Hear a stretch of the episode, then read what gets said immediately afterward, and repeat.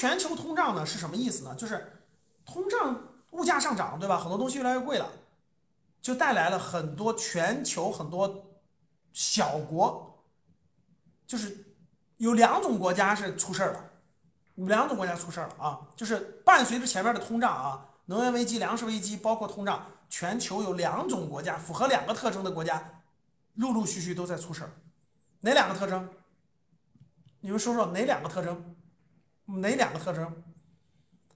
符合什么特征的国家就是受不了这种通胀，然后呢，这个这个这个出问题了，爆发了债务危机。符合两个特征的，就现在国家他们这样的国家已经发生了，可以说是债务危机或叫经济危机。对了，第一个叫高负债的国家，就高负债，就它它的发展是要靠大量的借债，他自己就是没有这么大的这个这个这个支撑力啊，他需要高负债，需要高负债，就是负债很高的国家，现在基本上都经济单一，受到疫情的影响，它的经济，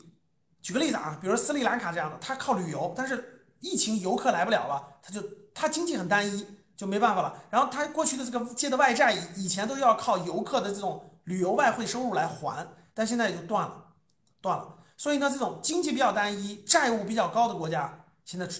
每个州的这些国家都在发生债务危机。比如说亚洲的斯里兰卡，比如说那个南美洲的秘鲁，秘鲁你们去看乱了，对吧？游行啊什么的乱了。呃，欧洲的拉脱维亚，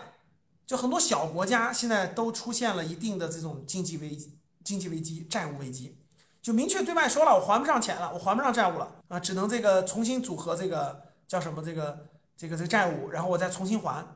啊，包括黎巴嫩这样的国家说的没错，很多这样的国家，就是比较没有，它就是债务比较高。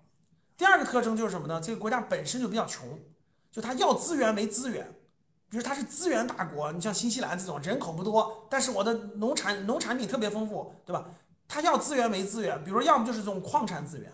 啊，能源资源，要么就是这种农产品资源，它都没有。啊，它是纯就是那种很本身就穷，然后呢又没有这个支撑。希腊也出问题了，是的，说的没错。欧洲的希腊，我说的乱了呢，不是说它的不一定是它的政治乱了，是它的经济出债务危机了，呃，经济出债务危机了啊。所以呢，就造成不得不他们他们当然希望泰国希望放开经，希望更早的那个那啥，一个是高负债，一个是这个经济呃这个这个本身就不好，就支撑啊本身就不好。造成的这种经济危机现在已经在蔓蔓延，就在这样的国家啊，高负债本身经济支撑没有太大支撑力度，比较穷的，就现在已经在蔓延。其实就跟人一样，待会儿我不是要讲到吗？你们咱们这个普通人面对这个这三大一危机应该怎么办？你最重要的就不能做两种人啊，第一是负债率很高的人啊，第二就是没有主动收入支撑的人啊，这不就两类吗？跟这个是一样的。当这个经济形势出问题的时候，都是这样的先出问题，所以呢，现在你都可以听到，这是一个，这是一一大类啊，就是三大危机让很多小国家的债务已经出现问题了。可是它是有连锁反应机制的，各位，就连锁反应什么意思呢？当一些小国家还不上债务的时候，那你这个钱还给那富的国家，那富的国家它也有用啊，这个钱也有用啊。你赖账了，你还不上了，它也有用啊。就对整个这个经济链条是有影响的，就跟你就跟你欠的那个你上游债主的钱呢，债主这个钱也是有用的呀。他可能贷款买了个楼或买了个车啊，你不还他了，他就还不了上面了。所以这个资金链呢，就全球的这个债务这个危机，这个其实在越绷越紧，逐渐积累危机。第二个咱们就说了，就是 M 国的漂亮国的加息，漂亮国的加息啊，为什么他一定要加息呢？不加不行，通货膨胀太严重了。通货膨胀，如果你不加息抑制通胀，物价这么涨上去，